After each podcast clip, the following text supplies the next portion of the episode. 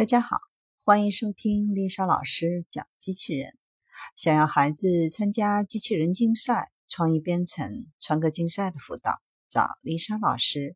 欢迎添加微信号幺五三五三五九二零六八，或搜索微信公众号“我最爱机器人”。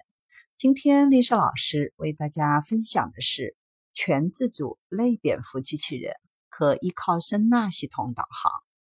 以色列特拉维夫大学日前表示，受蝙蝠的启发，研究人员开发了一种完全自主的地形机器人。它能够像蝙蝠一样发出声音，并分析回声，以识别、绘制和避开户外的障碍物。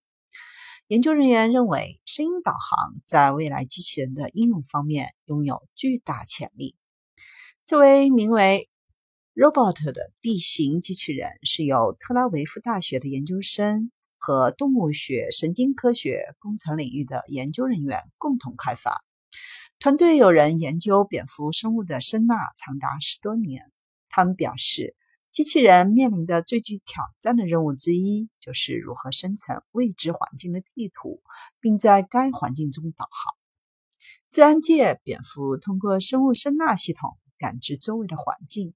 受其启发，研究人员研发的蝙蝠机器人就完全依赖于类似蝙蝠的声音导航系统，可在新的环境定位自己，并对其进行映射。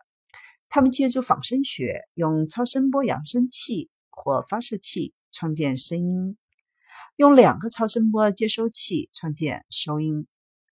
发音以稳定的频率向四周发出声波，并用接收来。听回声，让在户外活动的蝙蝠机器人可以获得周围实时的映射图像。从行动能力上来讲，蝙蝠机器人比真正的蝙蝠要慢得多。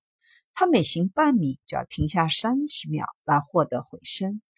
研究人员认为，蝙蝠机器人是首个完全自主的生物学上类似蝙蝠的行走机器人。它在新环境中移动时，仅根据回波的信息，便可获得周围环境的影像，有助于描绘物体的边界和它们之间的开放空间。这项成果在未来机器人的应用方面拥有巨大的潜力。任何需要在其所处环境中导航的机器人，均有望从这个项目当中基于回声的导航算法中受益。包括服务机器人或在起居室中自动导航的吸尘器、温室中工作的农业机器人，以及在地震废墟中搜救的救援机器人。提到导航，大家想到的第一应用场景就是车辆所使用的定位导航系统。卫星导航系统采用的是无线电测距方式，因光速非常快，因此反应速度也非常及时，发展已经相当的成熟。声波的应用却不然。虽然水下声纳的定位导航系统有所进步，但在陆地环境中，人们仍在效法蝙蝠的初级阶段缓慢前进。而这款行走机器人的问世，无疑让仿生机器人生态圈再增一个新坐标。